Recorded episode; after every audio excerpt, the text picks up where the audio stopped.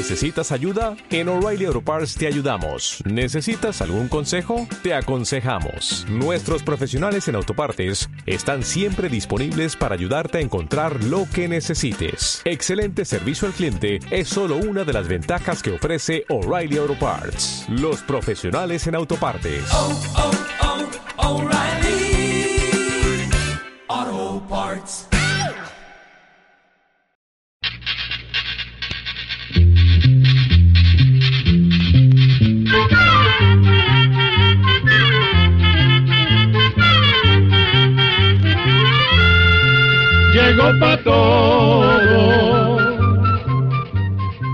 Llegó la escuela.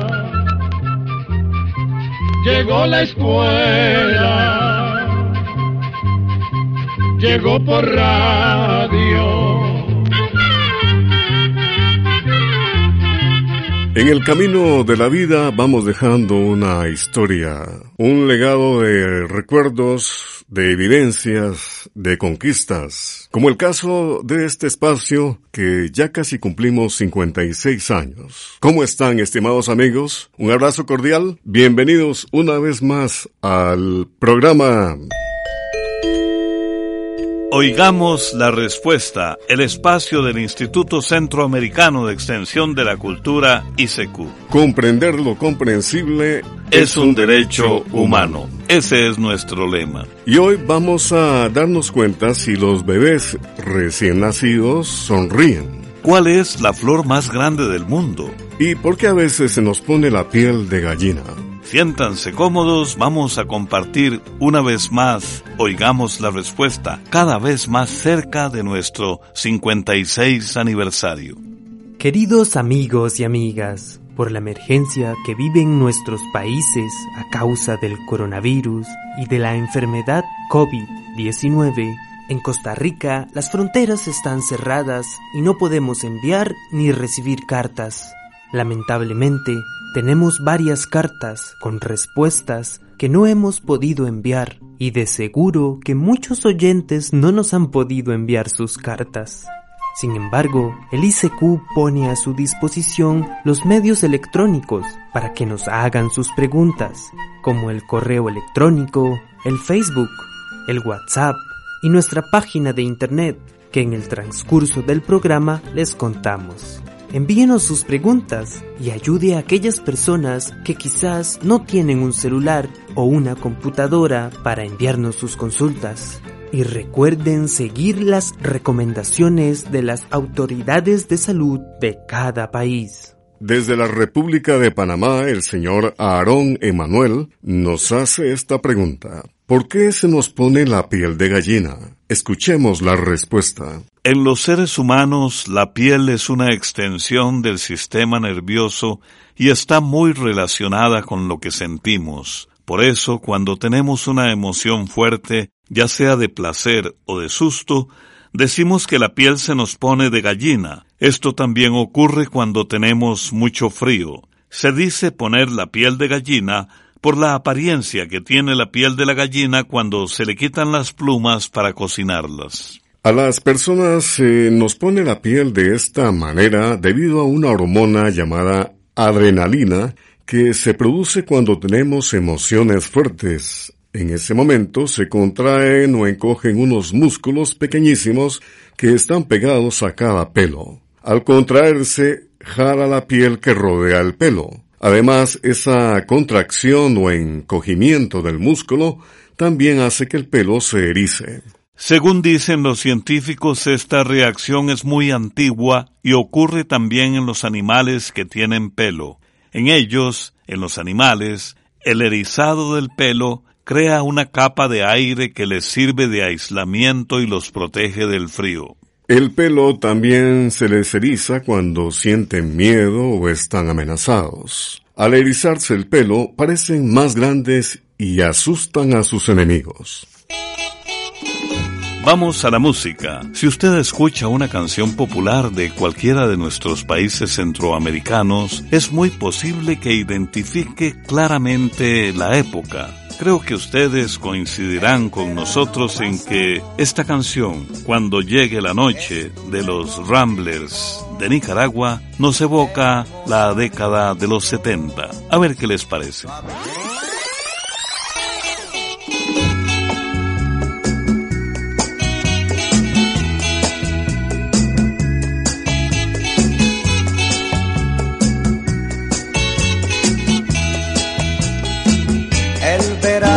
Pasado estuve contigo, éramos amigos, no hablamos de amor. Y ahora que nos vemos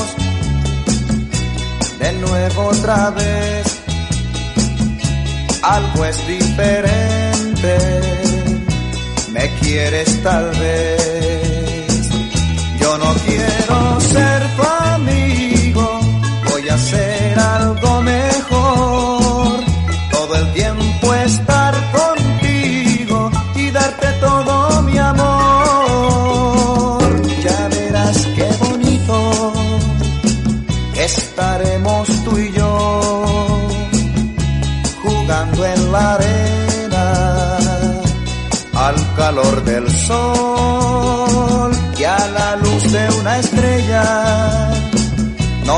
Podremos amar cuando llegue la noche y a la orilla del mar.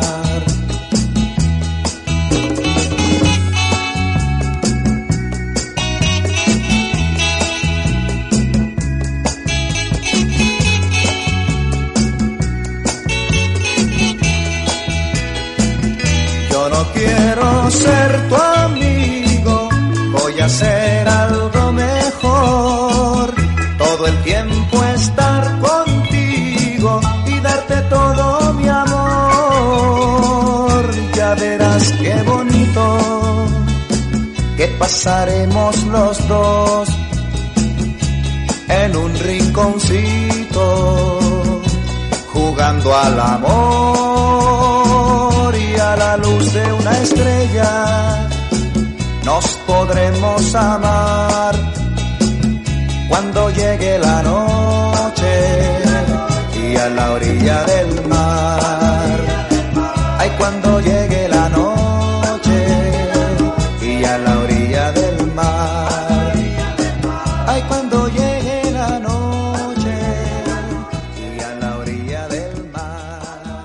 Hablando de algo que nos preocupa a todos, ¿cómo prevenimos el coronavirus? Oigamos la respuesta. Si tose o estornuda, cúbrase con la parte superior del brazo, nunca con las manos.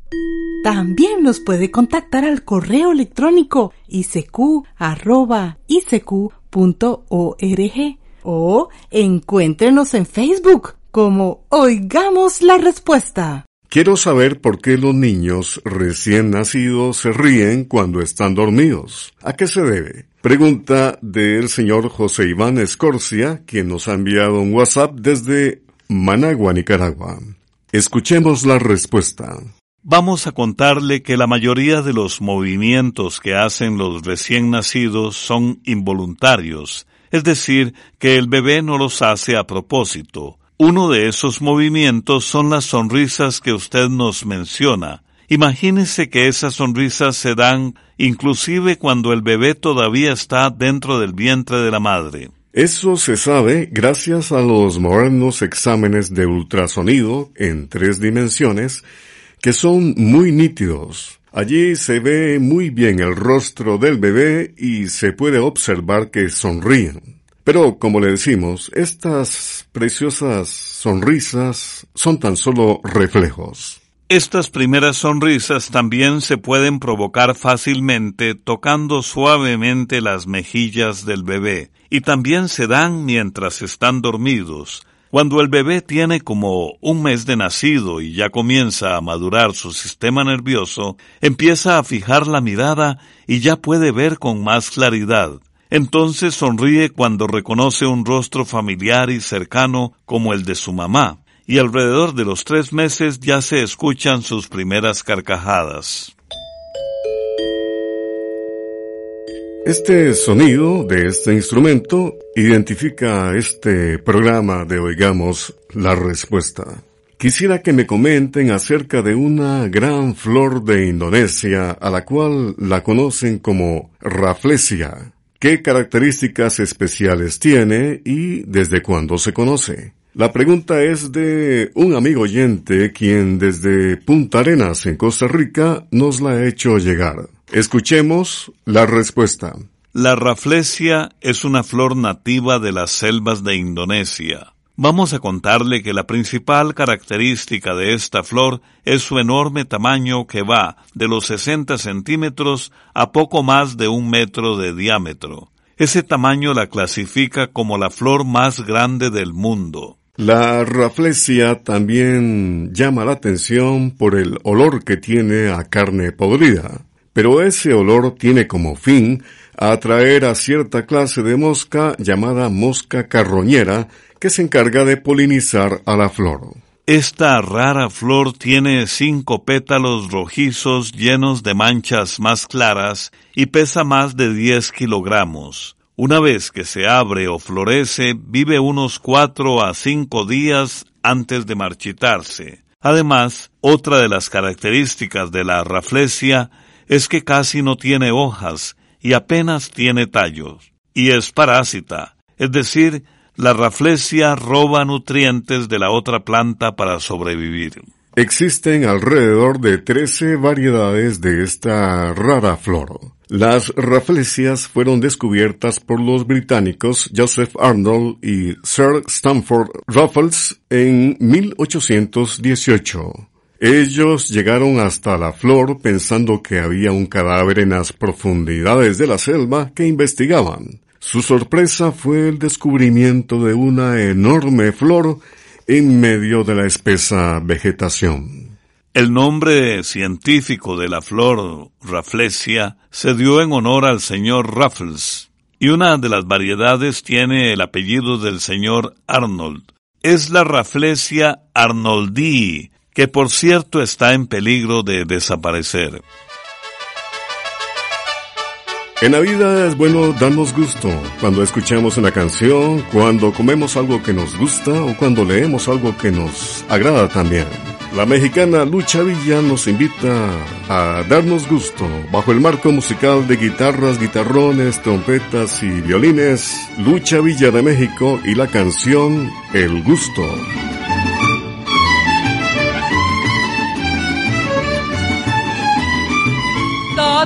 Gusto, vida mía, que yo me daré otro tanto, que yo me daré otro tanto. Date gusto, vida mía, no vaya a ser que algún día el gusto se vuelva llanto, el gusto se vuelva llanto. Date gusto, vida mía.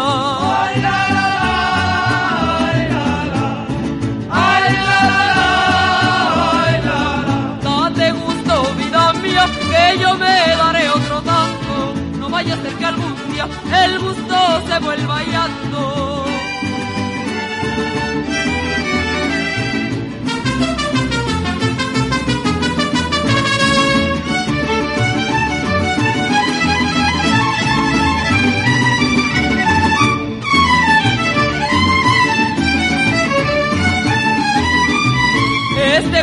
Es el demonio que a los muertos resucita, que a los muertos resucita. Este gusto es el demonio, salen de la sepultura, moviendo la cabecita, moviendo la cabecita. Este gusto es el demonio. Ay, la, la, la,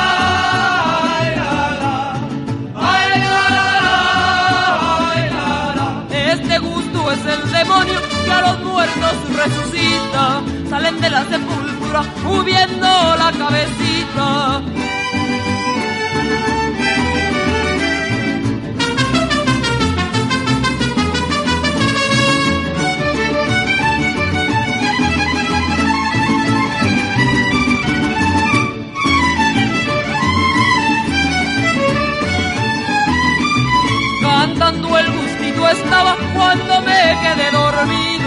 Cuando me quedé dormido cantando el gustito estaba. Tu mamá me despertaba, yo me hacía el desentendido, para ver si me dejaba otro ratito contigo. Ay, la,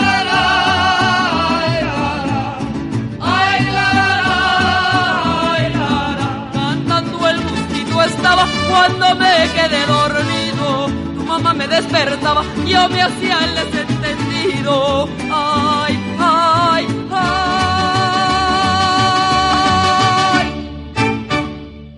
Y hablando de algo que nos preocupa a todos, ¿cómo prevenimos el coronavirus? Oigamos la respuesta. Evite tocarse la cara porque el virus entra por la boca, la nariz y los ojos. También puede contactarnos a través de un mensaje de WhatsApp al teléfono código de área 506, número 8485-5453. Y la señora Silvia Araceli Vázquez Vázquez nos ha escrito desde Sonsonate, El Salvador, y nos pregunta, ¿qué es bueno tomar como remedio casero cuando una persona tiene los cornetes de la nariz inflamados? Escuchemos la respuesta. Los cornetes son unos huesos que se encuentran dentro de la nariz.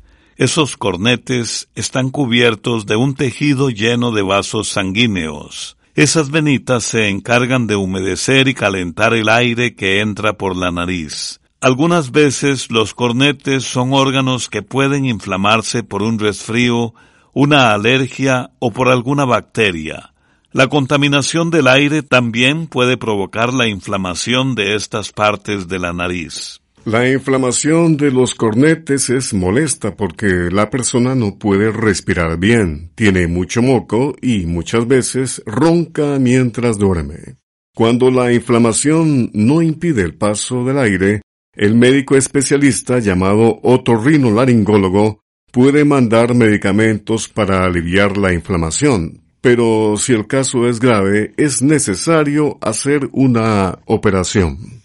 Hay algunos remedios caseros que sirven para aliviar en cierta medida la inflamación de los cornetes. Uno muy utilizado es hacer inhalaciones con agua bien caliente a la que se le agregan hojas de eucalipto, tomillo o sobrecitos de manzanilla. Por otra parte, algunas personas recomiendan tratamientos homeopáticos para el problema de los cornetes inflamados. También vamos a decirle que cuando se padece de cornetes inflamados es recomendable tomar mucha agua y no permitir que se fume dentro de la casa.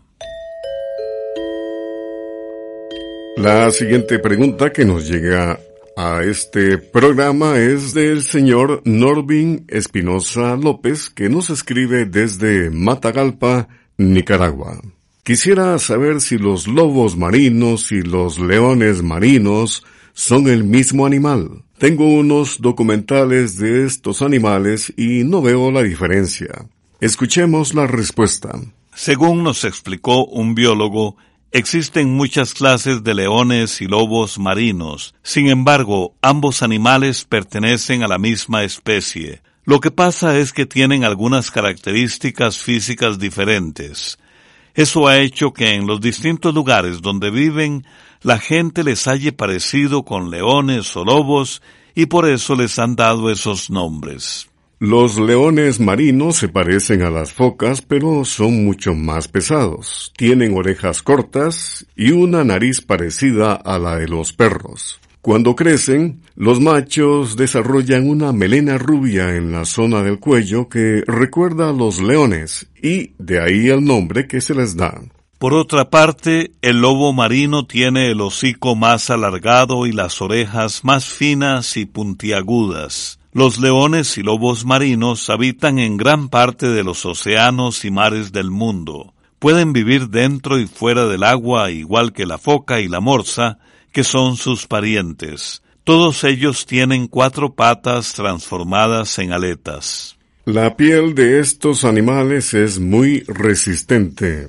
Está cubierta de pelo, lo que les ayuda a conservar el calor de su cuerpo dentro del agua. Se cree que hace millones de años estos animales vivieron en la tierra hasta que un día no hubo suficiente alimento y entraron al mar a buscarlo. Poco a poco su organismo se adaptó al ambiente marino, su aparato respiratorio cambió para que pudieran mantener la nariz cerrada dentro del agua y evitar así que les entrara líquido a los pulmones. Además, los dedos de sus patas se unieron y se convirtieron en aletas. Gracias a todos esos cambios, los lobos o leones marinos pueden permanecer casi diez minutos bajo el agua. Los lobos y leones marinos se alimentan de peces, pulpos y calamares. Se calcula que cada día estos enormes animales consumen más o menos 8 kilos de alimento. Uno de los aspectos que hemos reforzado en nuestro programa Oigamos la Respuesta en lo que se refiere a la música es la difusión, dar a conocer a todos nuestros artistas centroamericanos, como Mr. Jambo de Honduras, que interpreta con ritmo, sabor y voz bien afinada la cumbia de la limpia.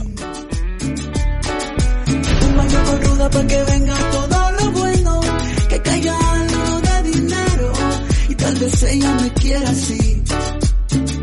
Guayo, guayo.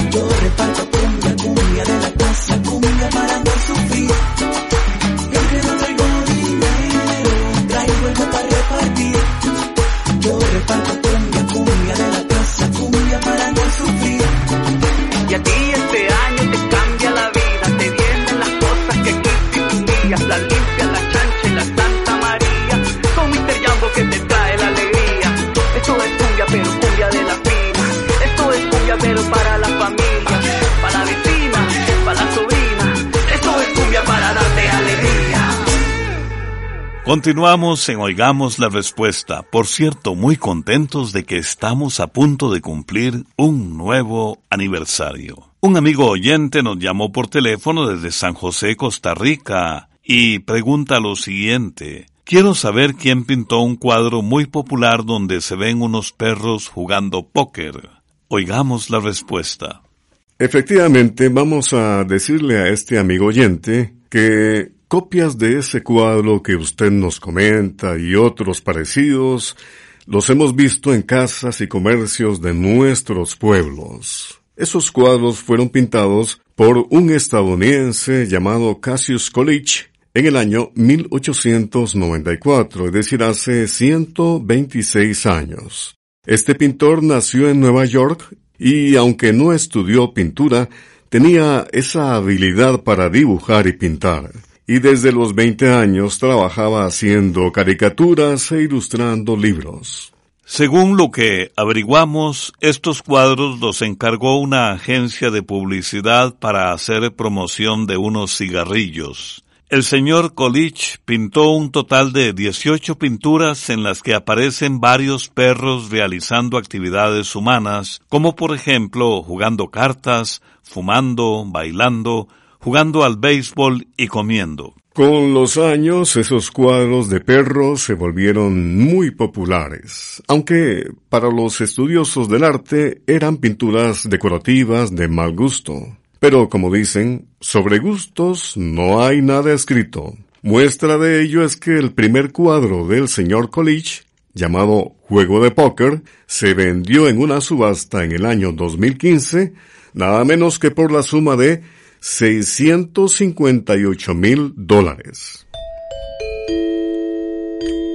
Agradecidos con la atención que nos han prestado y ya muy cerca de un nuevo aniversario en Oigamos la Respuesta, compartimos con ustedes este proverbio árabe. Es mejor encender una luz que maldecir la oscuridad. Programa B Control 28. Y así llegamos al final del programa del día de hoy. También puede enviarnos sus preguntas al correo electrónico isq.org o encuéntrenos en Facebook como Oigamos la Respuesta. Recuerde que comprender lo comprensible es un derecho humano.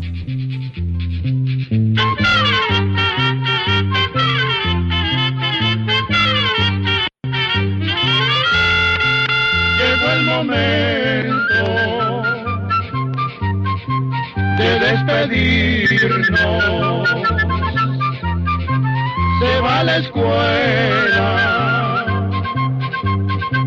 se va cantando